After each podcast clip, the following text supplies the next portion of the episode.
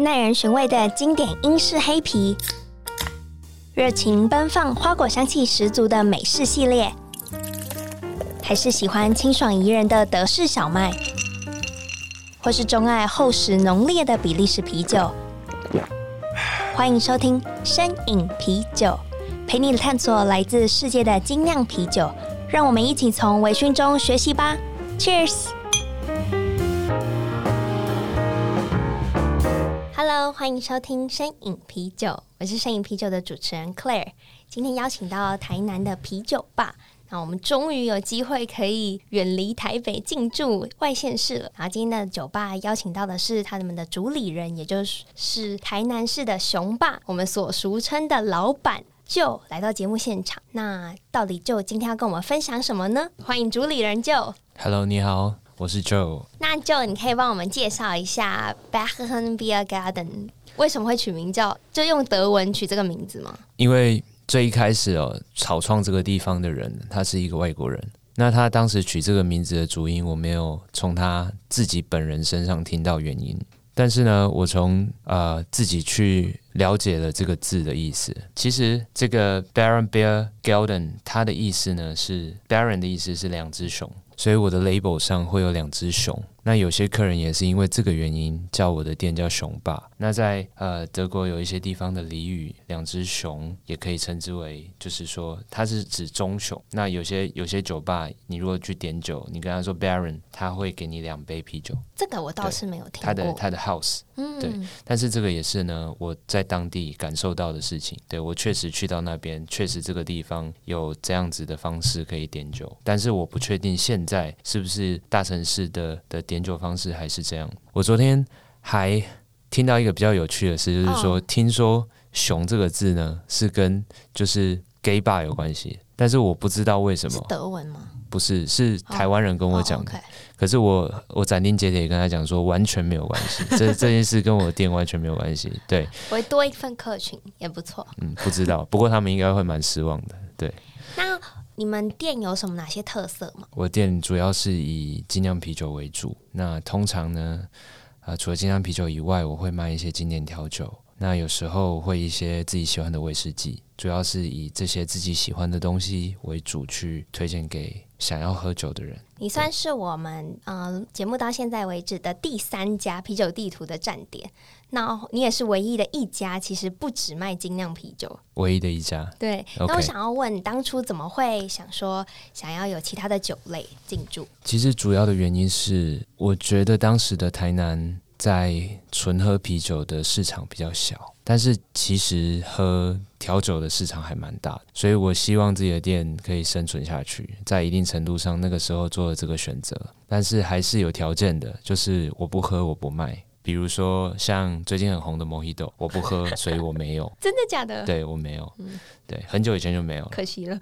那我比较好奇的是，你为什么会想说要主要主打卖德式跟英式的啤酒？其实德国跟英国的啤酒对我来讲，其实他们有共通点，就是他们不会轻易改变。那以我的角度来说，我觉得啤酒应该是要有一个美味带，这个这个区块，你如果刚好掉进去了。你下次希望在同一支啤酒身上感受到它，很多时候在美式啤酒或者是比较常态性变化的啤酒会比较难去再找到它。但是通常英国跟德国的酒，他们的稳定度我觉得蛮高的。当然鲜明或者是冲击感可能不如美式的，但是我是说，你如果只是再回头找一个就是这个味道，我觉得德式跟英式会相对于比较。适合我，所以我才会以这两个为主。其实我我个人是不认同你刚刚说的美式观点的，不过我可以理解，就是从我现在啊、呃、认识你到现在，你的气质我觉得很适合，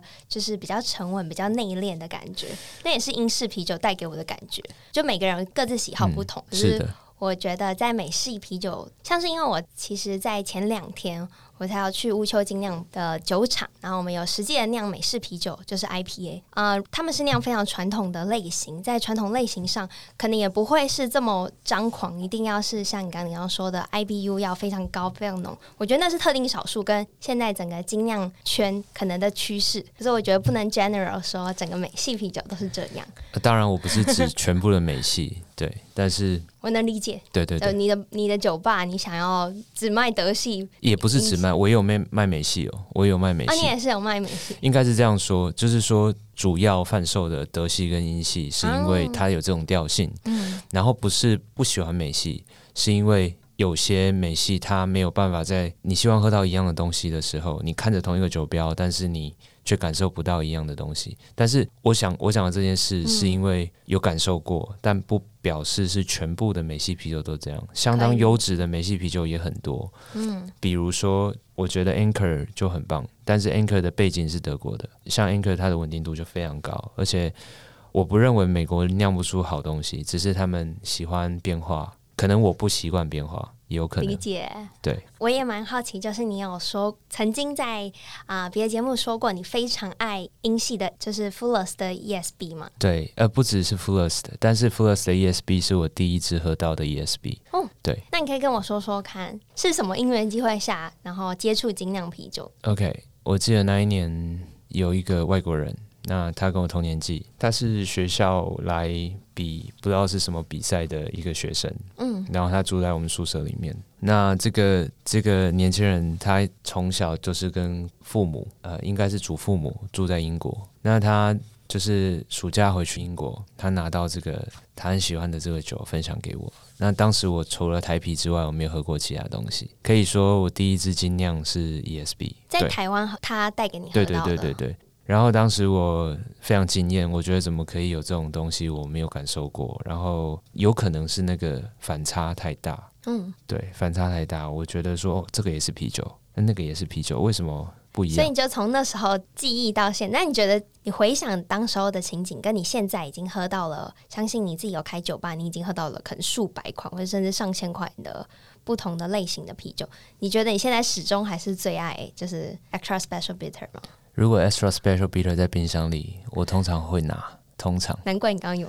对，我刚刚有拿，但是我觉得它很特别的地方是，首先我很，我觉得我很幸运。嗯，我第一次尽量是遇到它。如果不是遇到它的话，可能现在的我在做的事情会不一样。那为什么说我很幸运是遇到它？是因为首先它不是一支很难入口的东西，而且它有个特色，就是你想要喝重的时候，不是那种十几度的那种重，不是那种 IBU。超过两百的那种重，而是指那种你希望有点重量，它其实可以满足你所谓的重量。那你如果希望清爽大口喝它，它也可以满足你。所以它是一个任何时间点喝都不会有问题的东西。对，这是我的角度。所以我我之所以会这么喜欢它，除了它从以前到现在没有太大的改变，有改变。这是我我很深刻感受到，它其实中间有一些变化。曾经有一一小段时间，我觉得说你最近怎么退步那么多？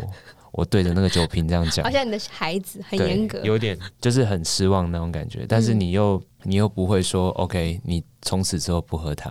对，我不会这样。那你觉得是因为这样子的关系，让你就是进而会想要你现在的酒吧呃风格，其实是很英国小酒馆的感觉。其实我没有把它定位在哪个国籍。OK，对，但是我我其实很希望，就是说它是一个相对安静的地方。嗯，它相对可以让人家坐下来好好享受一杯酒的那种设定，但是又没有就是说安静到像。像日日本，我在我在东京银座有去过一些酒吧，它是调酒吧，然后开了四五十年的那种，在里面的那个调酒师，他的年纪可能可能五十六十几岁，可能是我父亲那个年纪，但是那个店比图书馆还要安静，很像现在也不能说流行的 Speak Easy 的那个 Speak Easy 一点都不安静哦。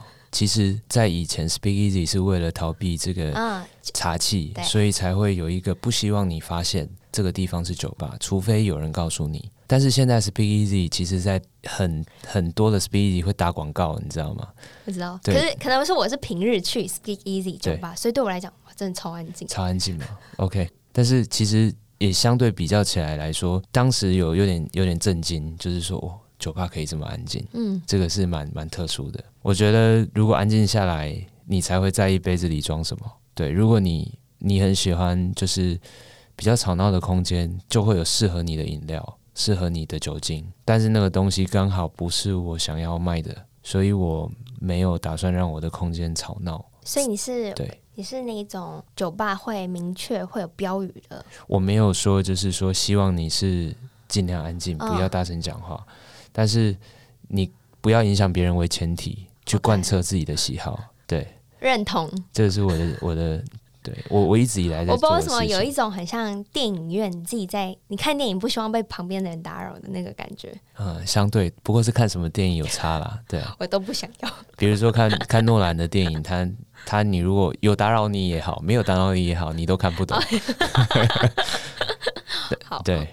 那你们目前，因为我看你的嗯常态款的话，有一些 on tap，跟你也会会卖一些 bottle，对不对？对，我的 bottle 主要是。以风味比较强壮的东西为主，像是什么啊？因为我真的是我没有机会实际先去你的酒吧体验。嗯，不过其实你知道，因为武汉肺炎的关系，其实台湾现在在酿，就是精酿啤酒进口的话，其实有有一点酒荒的状态，尤其是英系。对，有一点酒荒的状态，嗯，就是你叫不到酒，你有钱买不到。对，那这个这个前提下，我其实有点调整，就是现现在的设定，但是。其实我还是希望，就是说瓶子的话，就是力道足够，然后可以有小瓶的就不卖大瓶的。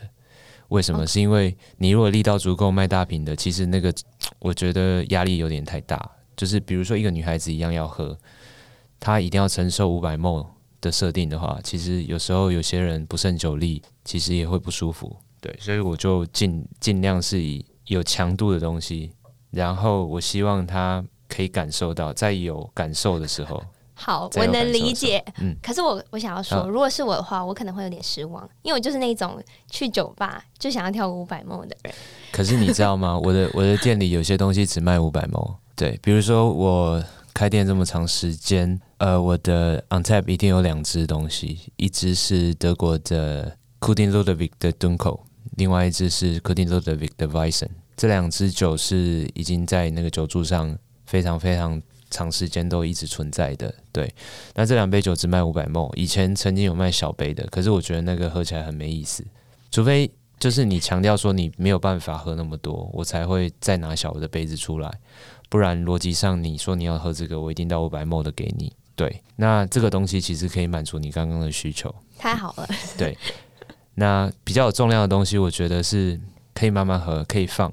我想问一下，我们这边想说的重量是指风格吗？比如说，或是酒精浓度，你是怎么去定义说这这个酒是很有分量？Okay. 首先，呃，我觉得酒感、酒精浓度是一点，再来就是它的麦芽量，嗯，然后有些时候重量会放在酒花上，那同时以上这三点呢，有时候它都存在于同一支酒身上。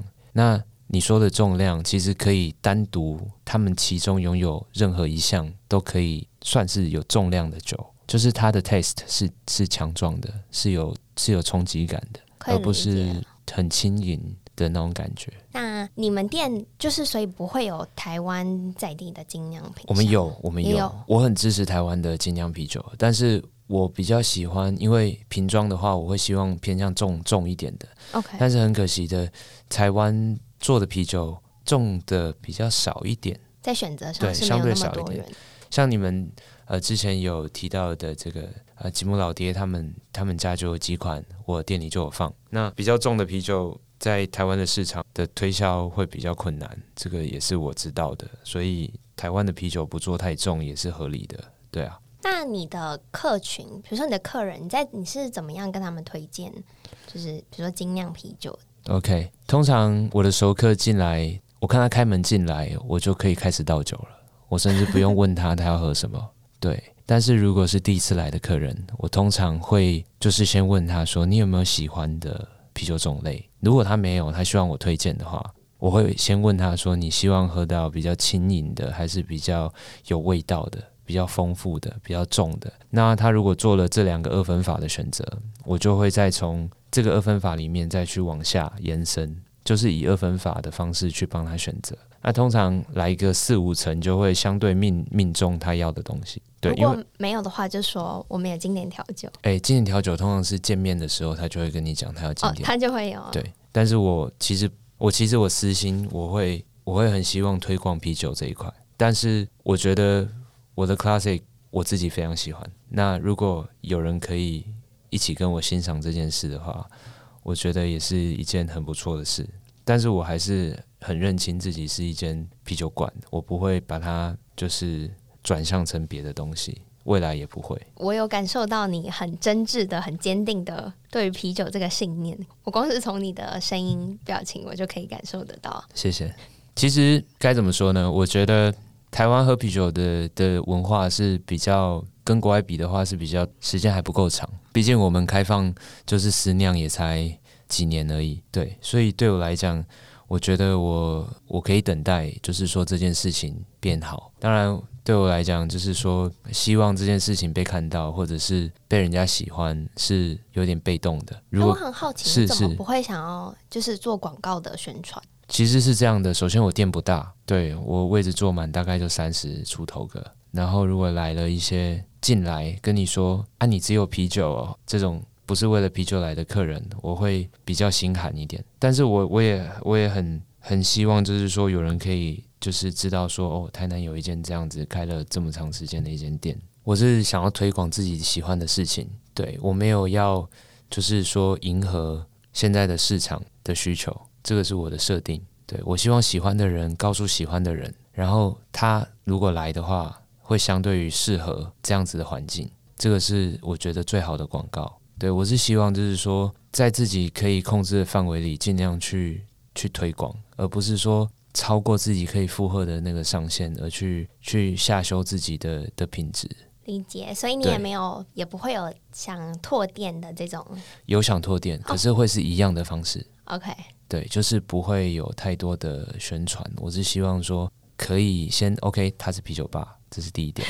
对，然后他有其他先标签化你的店，对，它是啤酒吧。对，然后可以的话，像我有一些熟客，就是一进来就一定是先喝一杯啤酒，然后后面就算要喝调酒或者喝别的东西都没有关系。但是他很清楚的知道说这是啤酒吧，然后他可以享受这件事。对啊，所以你有特别喜欢的，就是比如说啤酒类型吗？比如说刚刚说的 Extra Sparrow Bitter，它就是一个比较好像我们在帮他打广告，超多。哎、欸，他没有业配啦，不过 不过说真的，他就是这样。我懂，喜欢一支酒的话，我真的，你一定也有你喜欢的那一支酒。对，我们可以等一下聊一下你喜欢什么酒。我可以现在就告诉你。好，你现在告诉我好了。我超喜欢 Guinness。你喜欢哪一个版本的 Guinness？我喜欢爱尔兰在地的 Guinness。你说 On Tap 那一个版本？对。而且是除了爱尔兰，就连英国、德国都喝不到那一个。没有错，没有错，它只有在地有。对，对，因为那个是我一七年的生涯中的每天必喝的品相，就是。你那时候在念书是吗？不是，不是，就纯粹去那边工作。哦。然后当时候就是对精酿没有特别有概念，大概有一些知识，可是同时你知道这个是也是商业啤酒的范畴，你可能没有办法说它今天是精酿，可是。你真的没有办法忘记你在喝它的时候的那个感动吧，或是那个很有层次的感觉。我觉得我好难跟别人说明，这 Guinness 跟我们现在 Seven 卖的 Guinness 有什么不太一样的地方。你现在可以找坐在你对面的这个人听得懂，对，因为我有喝过嘛。我觉得你说的这件事，我完全可以理解。对，你有去他那个博物馆吗？有有有。他地上有一张租约，你有你有看到吗？那个租约镶在那个那个 lobby 的地上。不知道，一走进去的时候，地上有一个 有一个透明的的玻璃方，应该是说地板，然后下面有一张租约，那个租约租了一英镑。哎、欸，这个这个我有印象。租个一英镑，租给那个 Guinness 的酒厂，然后你知道租多久吗？一辈子。租不止一辈子，他租了九千年。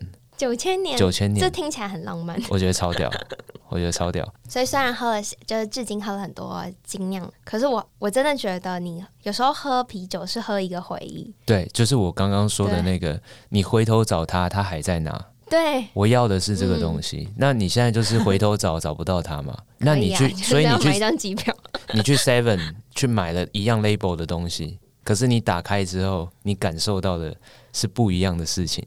这个就是我刚刚跟你讲的那种，对。所以我能体会你说你喝了以后，因为很多人会说你喝怎么可能喝得出它的差别？可是它好像就是你每天喝，你每天喝，你就会知道差别。对，你就会知道差别。即使你可能没有办法具体说它到底是，比如说麦芽量变多变少，可是你就是能。知道他不太一样了，是。然后当他变回来的时候，你也知道，对，他又回来了。对你，你会知道他回来了。那你的 Bachen Beer Garden 位于台南市的哪里啊？我们在赤坎街的四十五巷一号，它是一个巷子的巷子。赤坎街就在赤坎楼的正旁边，然后那个四十五巷它里面呢有一栋黄色的建筑物，它非常像慕尼黑附近的那种呃浅黄色的那种楼面。对，我是把那个那个立面给改成很像那个设定，就是黄色的。是鹅黄色，鹅黄色的，对，对，就是那个颜色。脑中就飘出慕尼黑，对，就是那个颜色。所以其实好找的。呃，对，如果你找到那个巷子，就一定看得到它。所以你们一到日都有营业，星期二休息哦。对，星期二休息。然后今天非常谢谢 Joe 来到节目现场，然后也分享了很多，我觉得还蛮有共鸣的。就是 对啊，其实其实你刚刚喜欢的 Guinness 啊，有一支在台湾有卖，可是比较。没有对 export special export，它还不错，可是不急，设定不一样，当然不一样，它是比较是比例偏比利时，然后浓度比较高一些的。它之所以 special export，是因为它特别出口到比利时嘛，嗯，对，所以它要迎合那个比利时的设定，对，所以酒精浓度比较高。但是你刚刚说的那个当地的那个风味，还是它是一一个完胜。一一个 standard，它没有办法被被轻易的取代，对啊。今天觉得有被感染到，很不想要标签你，不过很很有设计人的感觉，对于自己所喜欢的东西非常有有所坚持。其实，其实我觉得，如果你你对自己喜欢的东西有信心，你就不用在意别人喜不喜欢这件事。如果对你喜欢这支酒，然后你推荐给他，就算他不喜欢，至少你还是喜欢的。真的，真的，你懂我意思吗？同意，我同意。你你不用因为别人不喜欢而你自己心脏。承受不住，玻璃心碎掉。可是其实我会真的很就是喜欢，然后到就是推荐他这款酒，到我觉得我的感染力跟我想要推荐给你的心，嗯，就反而可以让他觉得这款酒是他喜欢跟好喝的。对，有些人比较容易被影响，但是有些人是需要时间的。对，嗯、但是这个时间长度不一定。好哦，那希望有有机会到 Joe 的店去坐一坐，感受一下。当然，谢谢，谢谢，今天谢谢 Joe 来到节目现场，然后节目也由 ABV Bar and Kitchen 赞助。那我们下次见喽，拜拜，拜拜。